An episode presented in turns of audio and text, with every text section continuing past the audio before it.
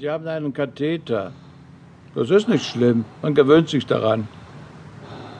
Im Übrigen sollten Sie sich schmerzlos wohlfühlen. Sie stehen unter Drogen. Stimmt's? Es geht so. Man hat mir den Bauch aufgeschnitten und Sie behaupten, ich müsste mich wohlfühlen. Wissen Sie, was ich normalerweise mit so einem Kerl machen würde, der mir so etwas antut? Mit Kerl meinen Sie offenbar Dr. Faedin. Er ist eine internationale Kapazität. Sie sollten dankbar sein, dass er Sie operiert hat und nicht irgendein Stümper.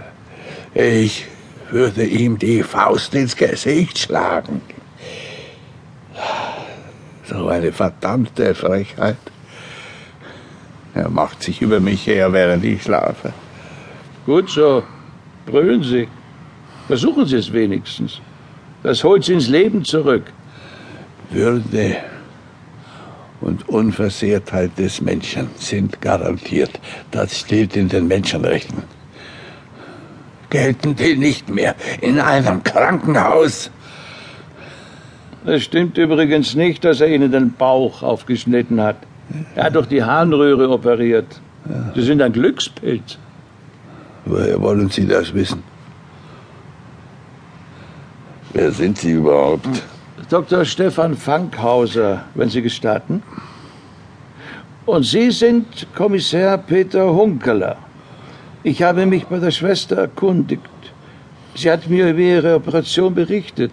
Ich kann Ihnen nur gratulieren. Sie nerven. Schweigen Sie endlich. Das geht leider nicht. Ich kann nicht schweigen. Ich muss reden. Sonst krepiere ich. Ich kann nur noch im Reden leben.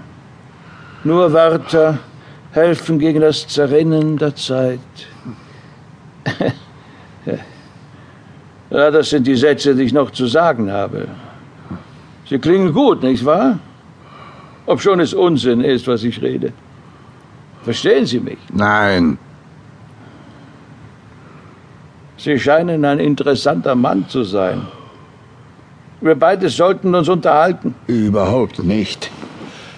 Ich bin nichts als ein armes Schwein. Sehen Sie das nicht?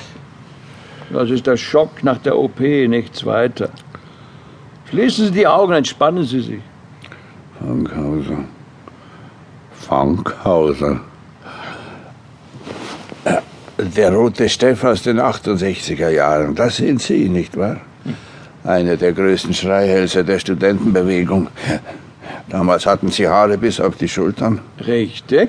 Und weiter? Dann sind Sie Mitglied einer linken Anwaltskanzlei geworden. Später Direktor der Basler Volkssparkasse, durch und durch bürgerlich und spießig. Sie sollten sich schämen. So ist es richtig.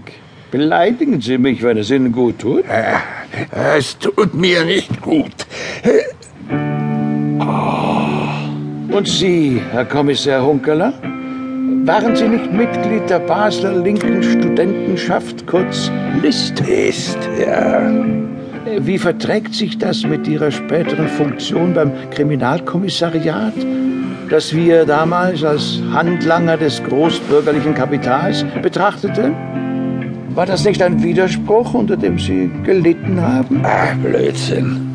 Ich war kein Handlanger von irgendetwas, sondern ein Mann, der sein Leben verdienen musste. Ich hatte Familie. Ich habe es so gut gemacht, wie ich konnte. Mit einer schönen Rente, nicht wahr? Und Sie? Sind Sie nicht zum Teufel gejagt worden? Weil Sie in großem Stil unversteuertes Geld aus dem Ausland angenommen haben?